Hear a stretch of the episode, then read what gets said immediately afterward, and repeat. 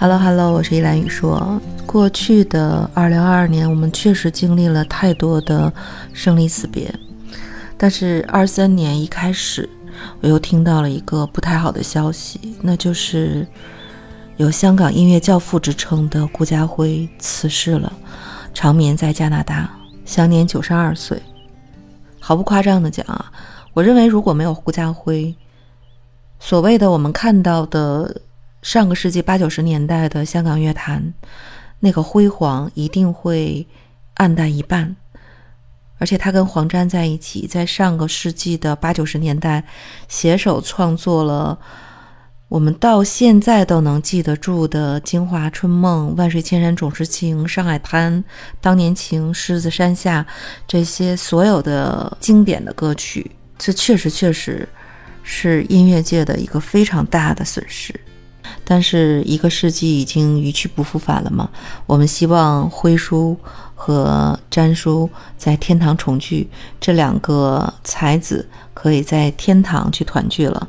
我记得二零一五年的六月，当时摇滚巨星汪峰老师的工作室发表了一句话，说没有汪峰，内地的乐坛将痛失半壁江山。从此呢，汪峰老师就多了一个“汪半壁”的称呼。但不管啊，吃瓜群众怎么去看这句话，但是那几年呢，汪峰在内地流行乐坛的表现确实可圈可点。那按照这样的一个逻辑来排列的话，是不是可我们可以说，没有罗大佑，台湾乐坛将痛失半壁江山；没有张学友，香港的乐坛九十年代也会痛失半壁江山呢？不过话这么说回来，我们回到在。现代香港乐坛发展的半个多世纪里面，确实啊，有谁能抵得过半个香港乐坛呢？或许你可以说有许冠杰、谭咏麟，但是能抵得上大半个港乐的，可能真的只有顾嘉辉先生这一位了。其实挺有意思的，一提到顾嘉辉。就总会想起已经去世的黄沾，当年他曾经跟黄沾组合成辉煌二圣，好多人把他比喻成武打小说里边《笑傲江湖》那个曲阳和刘正风，因为郭家辉作曲，黄沾作词，两个人合作紧密无间。黄沾曾经说过，一世人两兄弟，指的就是他和顾家辉。只不过两个人的性格差异太大了。黄沾是生性豪爽，喜欢抛头露面，广交朋友，所以在两岸的名气很大。那我对黄沾最深刻的印象就是他在《唐伯虎点秋香》里边的那个乔老太爷。就明明是一个有名的作词家，然后呢，总喜欢去串一些小角色去当一个演员。而那顾家辉呢，就是很沉静，深居简出，除了音乐会颁奖礼，几乎不怎么公开亮相。而且九十年代开始，他就已经移居到加拿大的温哥华，所以关于他的新闻其实不是很多。大家更多记住的是他那些。传承的经典的歌曲，所以传说啊，这个黄沾去世之后，蔡澜、倪匡这一波旧友，就以前的这个老朋友聊天儿，就发现黄沾生前是把他们这几个骂了个遍，除了顾家辉，能骂的都骂了。就平时看起来嬉怒笑骂、快意恩仇的这个詹叔，对这个比他年长了八岁的老搭档、老大哥。一向是非常非常的尊重，好像连半句玩笑都没有开过，而且尊重这个顾老是音乐圣人，就所有的场合里边做的都非常的恭敬，所以对大多数的人来讲，詹叔的名气远远大于顾家辉，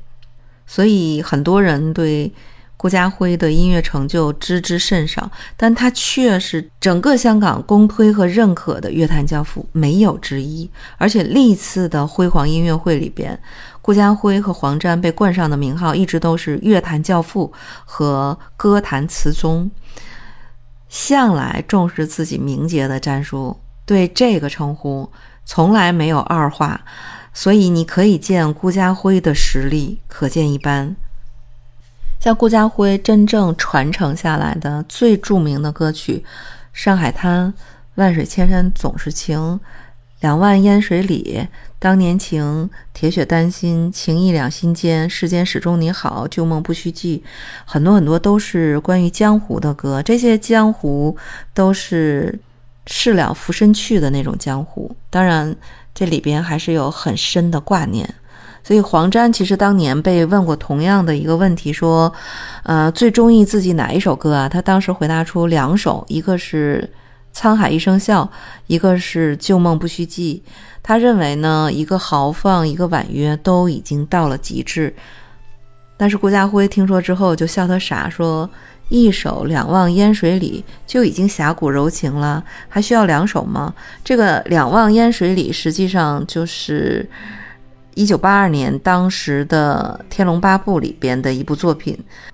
磊落至天地心，献尽爱竟是悲”这样的词句是黄沾的手笔，而那个琴声起，钢琴的声音就落下。顾家辉写的曲子就像白纸黑字，清晰分明，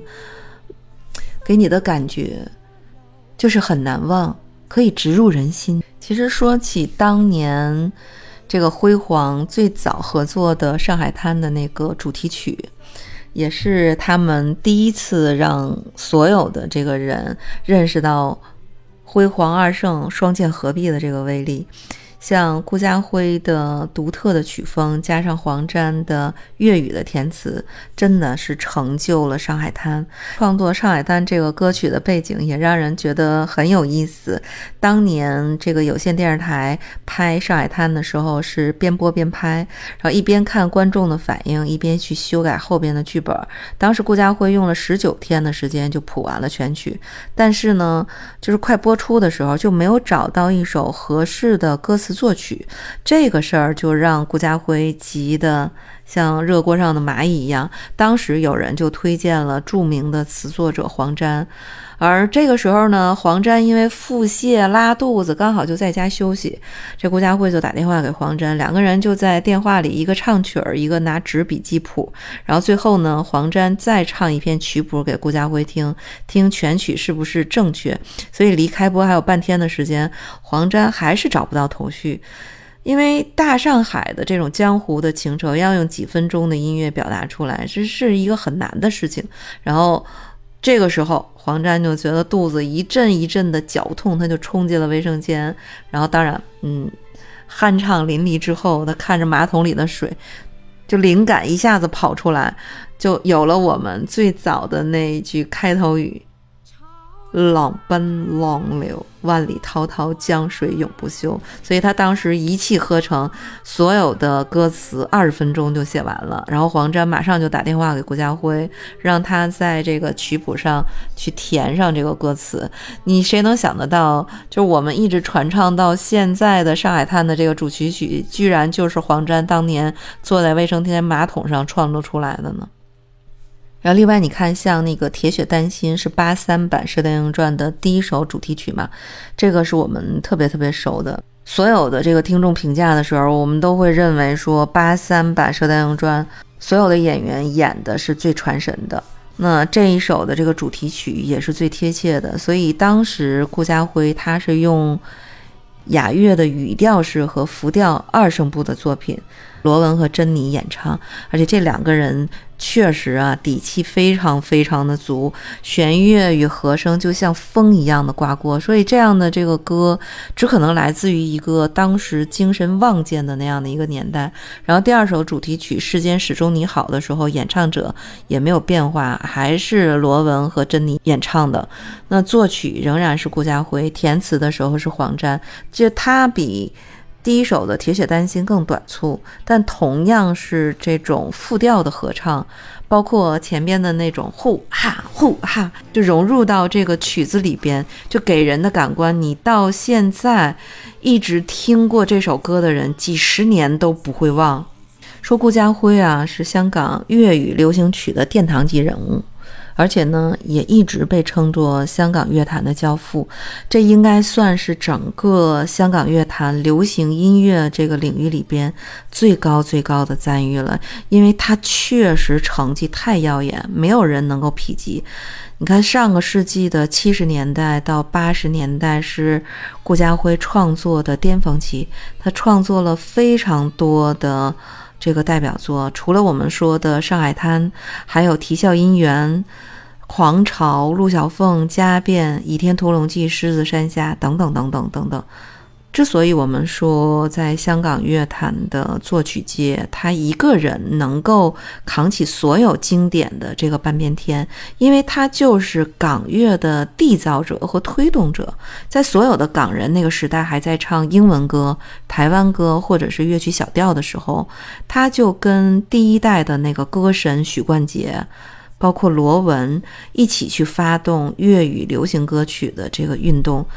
就扭转了当年英文歌、国语歌称霸香港的局面，让粤语歌曲登堂入室、风靡一时，而且成为当时华语歌坛里边一个重要的生力军的代表。当时在港乐最繁荣的八十年代、九十年代，除了欧美日韩的这种舶来品，大部分的港乐的旋律都出自于顾嘉辉。其实那个时候啊，很多艺人都很热衷于翻唱日韩已经很火的那种流行歌曲，但顾嘉辉他其实是对粤语原创音乐的一种坚持，应该说是当时乐坛上的一股清流，而且一直影响到现在。所以有人曾经去比较过七十年代初。顾嘉辉和许冠杰，他们两个人对香港乐坛的推动是有不同的这个切入的角度。比如说，许冠杰他是。将这种市井的俚语放到歌曲的创作里边，所以他创作的歌曲就十分的接地气。但是因为顾嘉辉他有留洋的这样的一个经历，所以他是把粤语和其他的地方小调跟自己美国留学时候所学的西洋乐结合在一起，他创作的深度更加大众化。所以等于说，他们两个人共同的努力为港乐的发展植入了真正的香港的这个基因。你不得不说，顾嘉辉他在作曲编曲上有非常非常的高的天赋。他这一生创作了一千多首歌曲，而且所有的作品都是融贯东西方、东西方融合的这种风格，再加上广东粤语的这样的一个影响，所以整个的这个曲调又优美又流畅，而且回味之余，让你感受到一种特别特别的味道。应该这么说啊，他的作品创作的多，荣誉也拿到手软。一九八一年还不到五十岁的顾嘉辉就已经成为第一个香港乐坛最高荣誉金针奖。一九九零年，他又获得了十大劲歌金曲荣誉奖，为他。颁奖的是 TVB 的副主席方逸华，也是当年资助他的贵人。这个应该算是顾嘉辉的高光的时刻。Beyond、梅艳芳、刘德华、张学友、关淑怡、李克勤这种当时顶流的歌手和乐队都一起去演出他的金曲串烧。应该说，他这一辈子活的也算是值了。二零一一年，他获得了香港艺术发展局颁授的终身成就奖。二零一二年，在红磡体育场举行的顾嘉辉大师经典演唱会，很多个香港歌手都应邀了出席，演出的阵容超级超级的强大，很多的。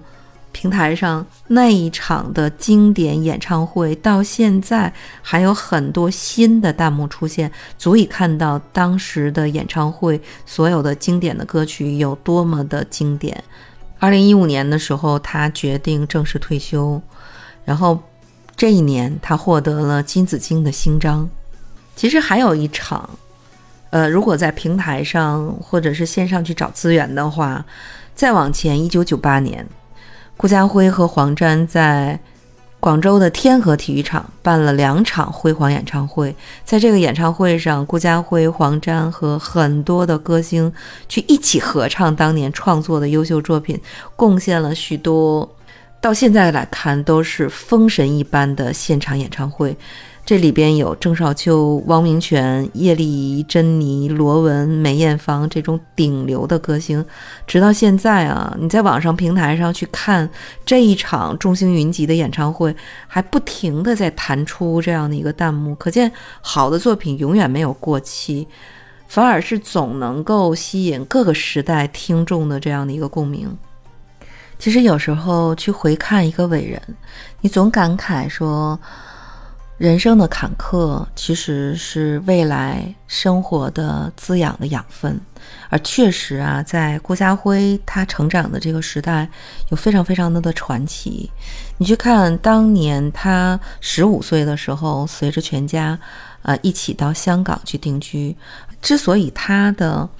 歌曲总是有一种东西方能够融合的一种亮点和荡气回肠的那种韵味，原因就是因为他出身于书香世家，他的父亲是画家，而且擅长古董的鉴定。但不管怎么说啊，他当年跟着家里一起到香港定居的时候，其实还是蛮辛苦的，